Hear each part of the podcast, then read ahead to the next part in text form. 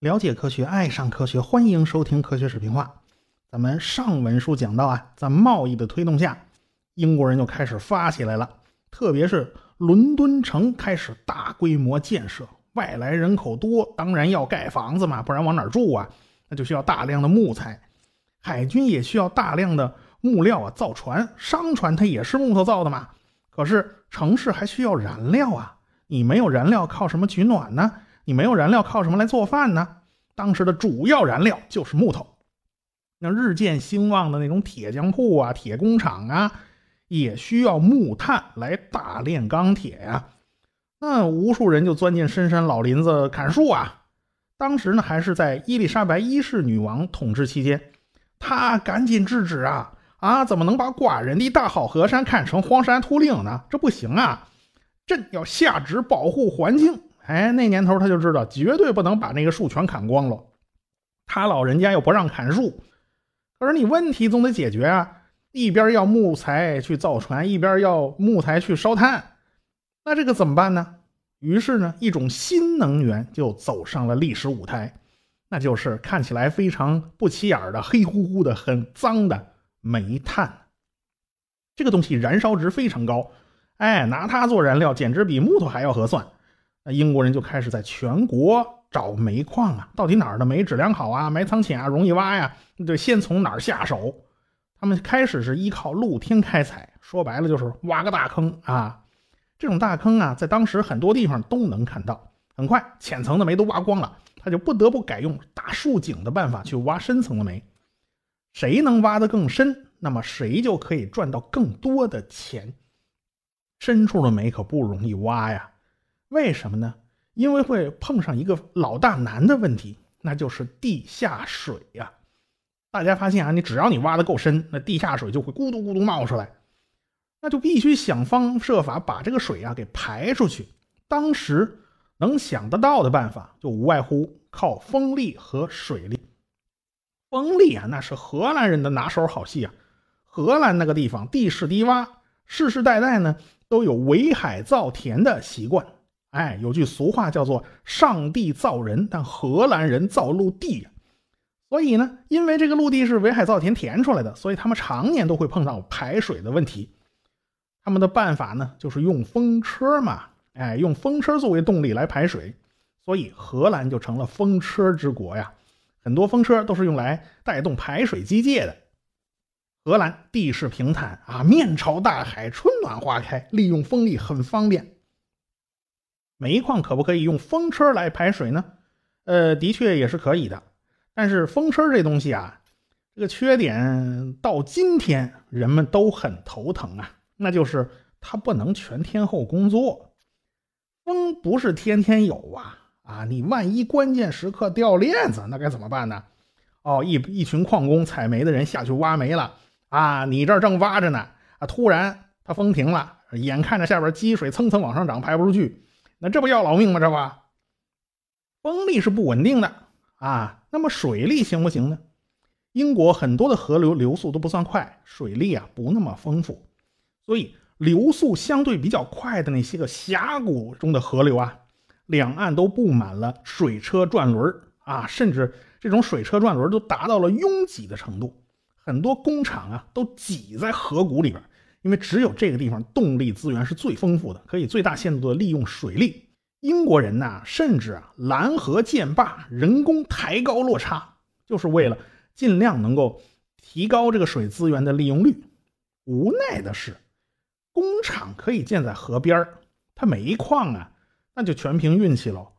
啊，万一旁边它没有河，那岂不是干瞪着眼没辙呀？排水就成了煤矿的一个老大难问题。那你还得挖呀。可行的办法是利用牲口的力量来暂时对付。啊，用一群牲口，比如说啊牛啊马呀，来拉动一个大转轮啊。带动一系列的机械抽取地下的积水。早期啊，英国工业用牲口的情况是非常普遍的啊。那年头，呃，经常是两亩地一头牛嘛，用牛啊或者马呀来拉拉这种机械很常见。苏格兰最早的两台带有动力的织布机，啊，这个动力来源就是两条狗啊，所以这这也算机械化了。实在不行的话，动物也不行，那就只有靠人力了，靠人来拉动机械抽水啊。我们可以想象的出来呀，几十条壮汉子在那一起推磨，哎，这事儿不是没有过呀。啊，这种事儿在我国那那就不算事儿。我国那经常是靠人力的。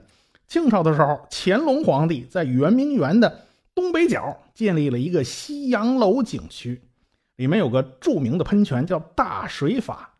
这个喷泉啊是法国传教士设计的，当时设计了一套机械提水装置，靠这套机械装置往蓄水楼里面灌水。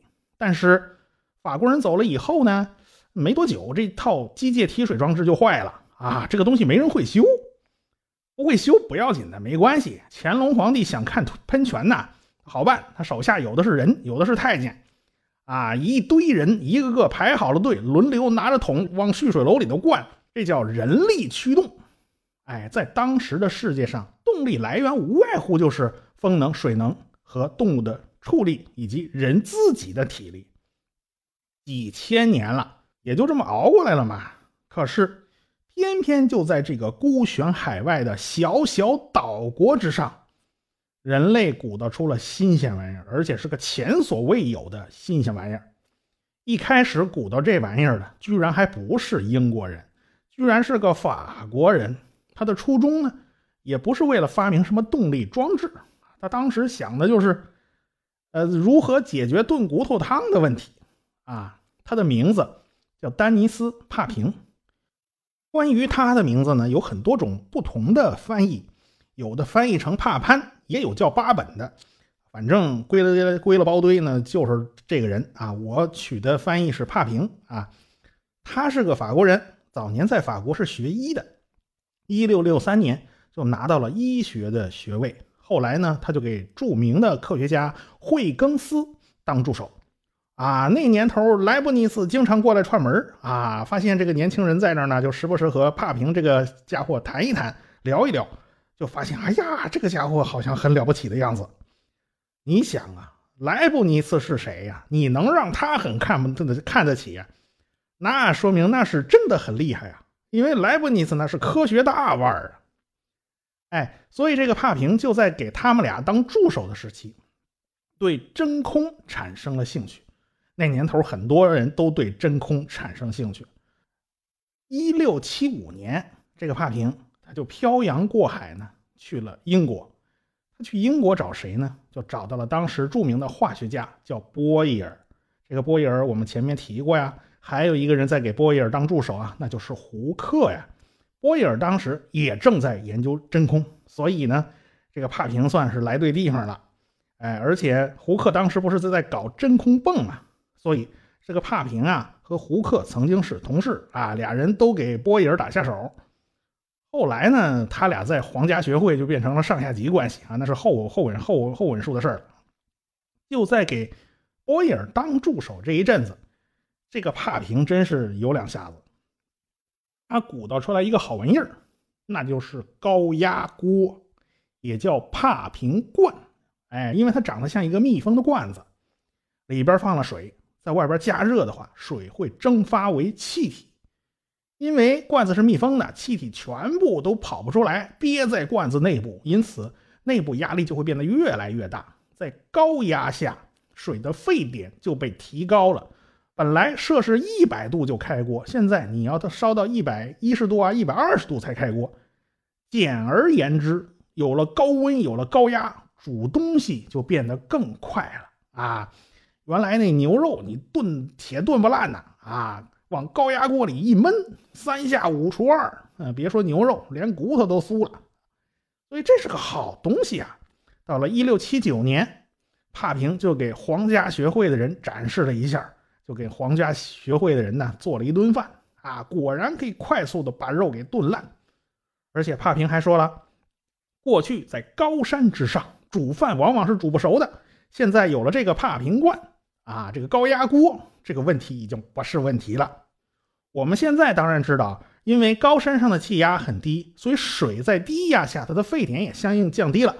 即便你看那个水在那咕嘟咕嘟开锅啊，它的温度也根本就不到一百度。既然温度不到，当然煮东西就煮不熟啊。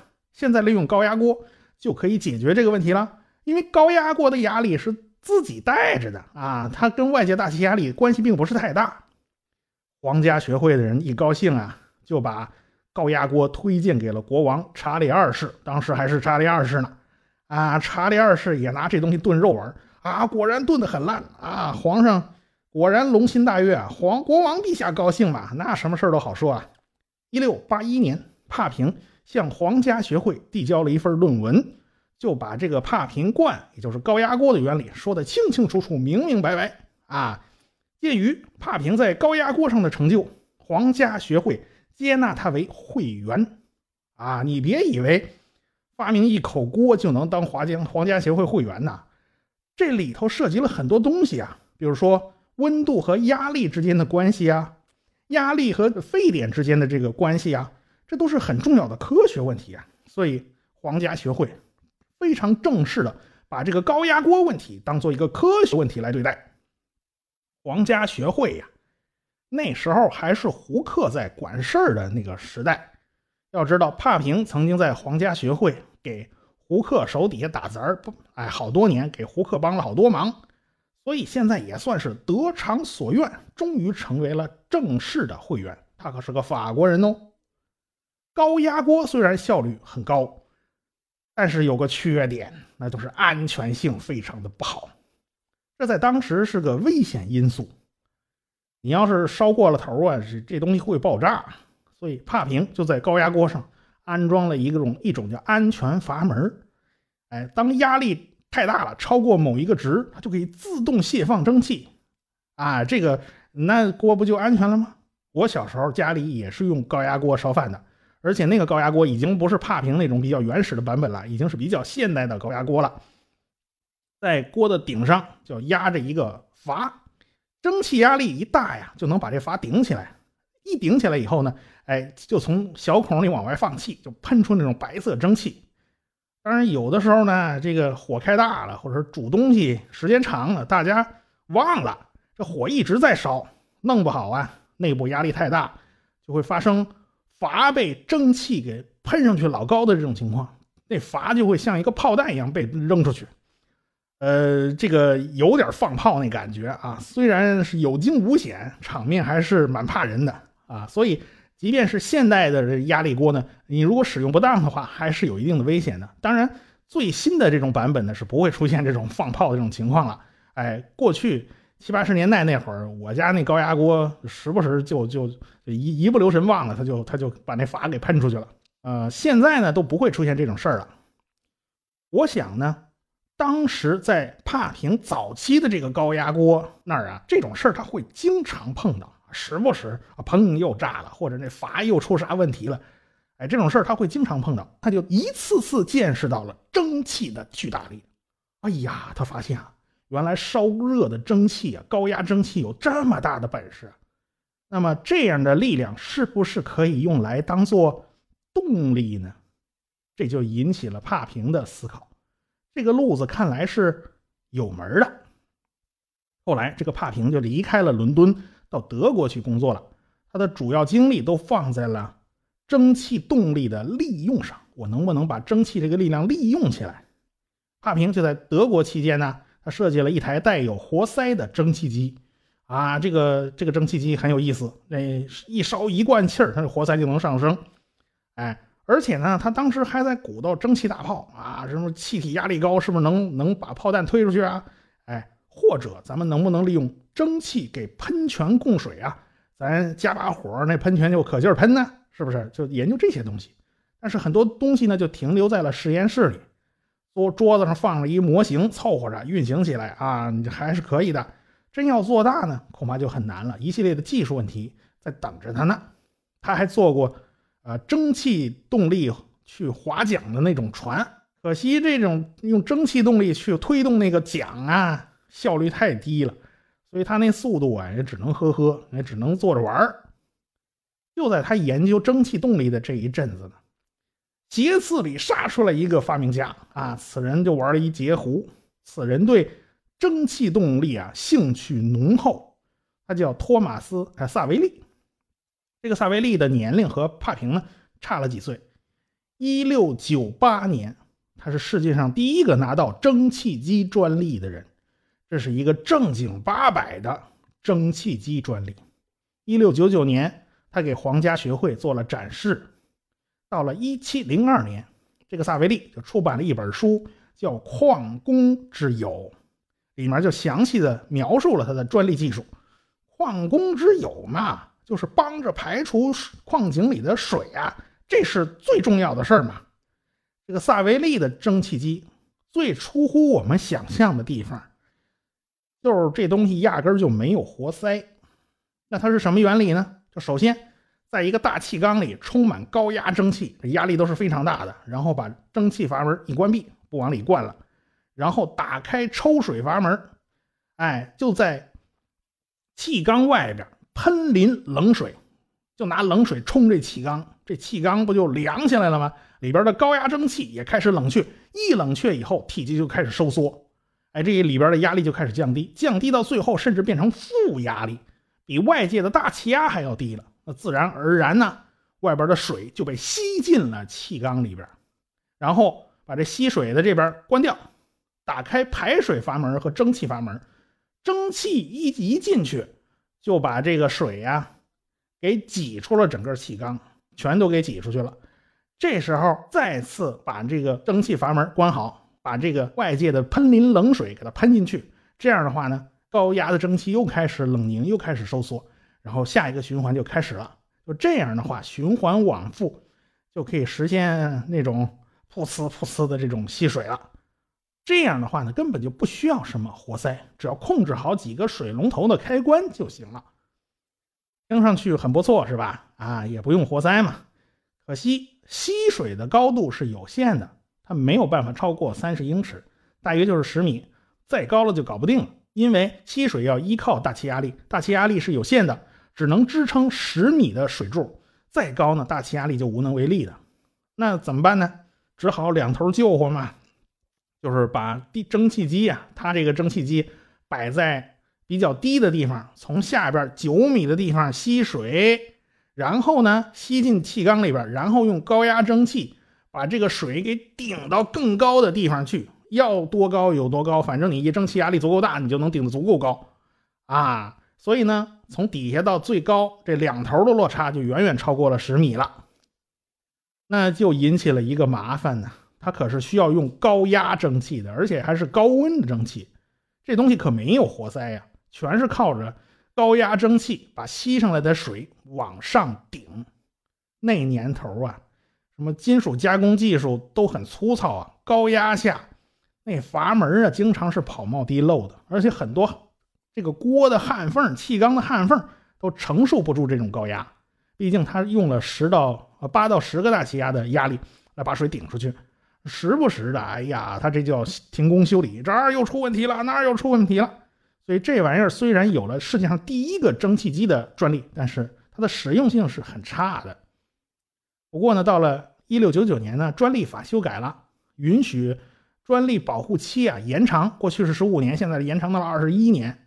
哎，萨维利的这个专利啊，就偏巧非常宽泛啊。他这个专利，只要靠火为动力啊，烧开水提水的这东西，它都算。这一下，他这专利就把后人的进取之路啊，全给挡上了，是吧？不管他这东西实用性怎么样啊，反正是把后人的路给挡了。暂时没有人能够撼能够撼动他的这个地位，而且他跟皇上他们家关系还不错呀，有人在朝里好办事儿啊。但是他这个机器啊，效果实在是比较差，有几个地方试用了他的这个机器，效果不算好啊，不是提水失败啊，就是故障频繁呐，反正表现是一点都不出色。所以呢，到了1705年，帕平就试图对萨维利的这个机器进行改良，但是后来呢也没什么结果。到了1707年，帕平就从外边又返回了英国。这时候，皇家学会呢经常刊登他的文章啊，你多少给点稿费吧，他不怎么给他钱。这个时候呢，早已经不是胡克的年代了，已经是牛顿主政皇家学会的年代了。啊，你帕平以前好像跟胡克走得近了点是吧？所以到牛顿这儿，那肯定就没什么好脸色看嘛。后来帕平就穷困潦倒，具体去世的时间呢，现在已经很模糊了。到了一七一二年的一月二十三号，还看到他写了一封信。这封信是他在人间最后留下的一个记录，就说明他还活着呢。本来呢，一月四号皇家学会给他寄了十英镑，他说没收到。他写这信大概就这意思。我们大概可以确认，就在这一年以后他去世了。后来他去世了以后，就在贫民窟里胡乱找了个地方埋葬掉了，所以大家再也找不到他的痕迹。一个对科学与与技术都做了贡献的人。就此消失在了人们的记忆之中了。我们只能今天通过高压锅来缅怀他一下。可惜现在好像用电饭煲的比较多，用高压锅的都已经不多了。就在1712年，就是帕平去世的这一年，有个叫做纽可门的五金商人鼓捣出了实实在在、安全好用，而且非常皮实耐用的蒸汽机。那也就是现在大名鼎鼎的纽可门蒸汽机。就用他的名字命名的。这个纽可门本业经营的是各种金属工具啊，那矿山就是他的大主顾啊。他经常上矿山去实地考察啊，他看看人家那儿要个这种工具啊，要个那种啊，你是要个铲子呀，你还是要把羊镐啊？哎，所以他对矿山的需求是非常了解的。用马的畜力来提水呀，太贵了，这玩意儿太不合算。纽可门对这事儿他就记在了心上。纽可门的这台蒸汽机的特点呢，就是结合了帕平的活塞和塞维利的气缸。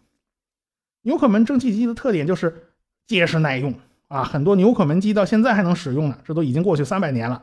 而且对加工的要求并不太高，蒸汽压力也不太大，因此这台机器非常安全。那么这个纽可门它是怎么做到这些的呢？其实啊。说原理也不难，纽可门机的外形呢，长得像个大号烧瓶啊，肚子其实是个球，哎，里面装了大量的水，上面是个直溜溜的脖子，其实这直溜溜的脖子就是气缸嘛，里头有个活塞啊，中间肯定少不了一堆管道阀门了，蒸汽进入上面的气缸，活塞就被顶上去了，然后下边那蒸汽阀门就一关。然后就往气缸里喷冷水，这一喷冷水，这整个蒸汽就冷却下来了。哎，这压力降低啊，一冷凝一收缩，这压力就开始降低，甚至变成负压。它的压力比大气压还要小，那就变成负的了，就把这个活塞给吸回来了。这个时候吸到底了以后，阀门再次打开，再次把下面一锅蒸汽给它吹进去。哎，这样就实现了循环往复。这活塞就不断的在这上上下下的运动啊，哎，活塞就开始带动连杆，连杆去带动抽水装置。蒸汽机呢，只负责输出动力，它不负责具体干什么。你输出了以后去提水呀也行，你去冲米呢也行，你去夯铁它也行，这都没有关系。纽可门蒸汽机的压力它不需要太高啊，因此它也不存在什么阀门失灵啊、什么故障频发这类的情况。结构简单可靠，就是效率低了点这个效率低嘛，这不是什么大问题呀。煤矿上有的是煤呀，那煤多烧点的，基本忽略不计啊。有了这个东西呢，就可以日以继夜的抽水，刮风下雨咱毫无影响，咱不用再看老天爷眼色了。所以呢，就不我也不需要依靠着河流的水力。可惜呀。这个萨维利的这个专利呀，就拦在了面前。这个专利写的太模糊、太霸道啊！那只要是靠烧火为动力啊，提水的这些装置，全都算呃，跟他这个专利是相抵触的。那纽可门怎么办呢？这好在纽可门好像拐着弯的跟萨维利啊，他认识，他有关系，俩人就充分的沟通协商了一下。纽可门的机器就挂靠在萨维利的专利保护之下。纽可门知道自己绝对没有办法绕开萨维利的专利权。萨维利也知道他自己那蒸汽机呀，比人家纽可门的机器差得太远了，那可靠性太差了。所以双方合作属于一拍即合。好，就这么地了。一七一五年，萨维利去世了，但是他的专利权被别人继承了。这个专利一直维持到了一七三三年，他的专利才到期。哎，这中间就已经延续了好长时间了。纽可门已经去世了两年了，他一七二九年去世的，享年六十五岁。哎，对他的生平呢，就是他平时怎么回事啊？人们知道的都很少了。可是纽可门的蒸汽机已经开始推广了。到了一七三三年呢，已经陆陆续续的安装了一百二十五台纽可门蒸汽机了，大部分都是安装在矿场上，比如说煤矿啦、锡矿啦、铁矿啦等等等等，哎，都是这些矿比较喜欢这种东西。一七二二年呢，维也纳人埃拉克就从英格兰招聘了一个工匠去萨克森的科尼西省，就在那儿，他们建造了几台纽可门式的蒸汽机。这是欧洲大陆的第一批蒸汽机啊，哎，这个比要要比英国人要晚一些。到一七二六年，在巴黎郊外安装了一台蒸汽机。这台蒸汽机是干嘛用的呢？就是用从塞纳河里抽水啊，抽水就是为了向城市供水啊。所以你看啊，那时候纽可门的蒸汽机就开始在欧洲扩散了。纽可门机在发明之后的七十多年时间里面，一直忠实的执行着抽水的任务。它主要工作就是抽水啊，因为只有在煤矿抽水，这才是一件非常划算的事儿。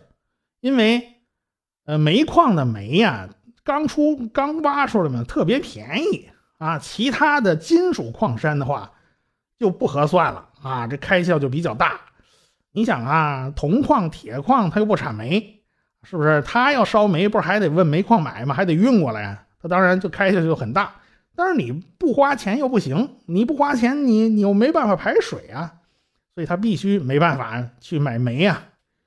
当然你要放到伦敦城里面，比如说什么搞个城市输供水啊，你说用蒸汽机行不行呢？你用纽可门蒸汽机也是可以的。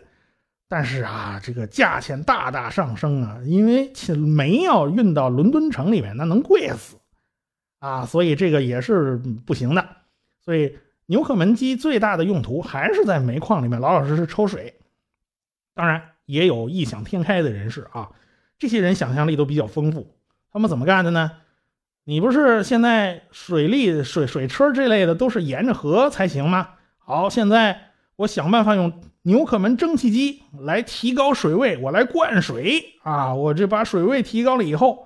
啊，带动水轮机，比如说带动水车之类的，哎呀，它不就它不就从原来缺水、缺乏水利的地方变成水利比较富裕的地方了吗？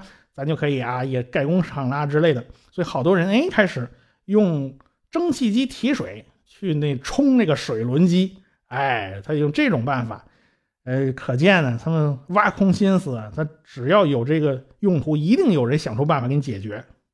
反正吧。就这个纽可门机，也就是蒸汽动力，一直是在背后默默无闻地支持着矿产资源的开发和工业的发展。矿产呢，多半是集中在深山老林、荒郊野外啊，都一般都不在大城市。反正大部分地区呢，交通都不是很方便。相对来讲呢，英国这个情况还算是比较好的事儿了，就是比较合算的事儿了。因为英国是个岛国，岛国走不多远就是海。啊，咱们走不了多远，咱就下海了，咱就上船了，把这东西卖了，咱就能赚个盆满钵满的，是吧？但是对于从矿坑到海边的路程来讲，仍然走得非常非常艰辛。你拿马车拉呀，那根本就拉不动啊。那你如何提高运输效率呢？我们中国人都知道，要想富，先修路嘛，是不是？那你这路该怎么修呢？咱们。下回再说。我是刘敬正，我是汪杰，我是吴英明，我是王木头，我是旭东，我是卓老板，我们是科学声音。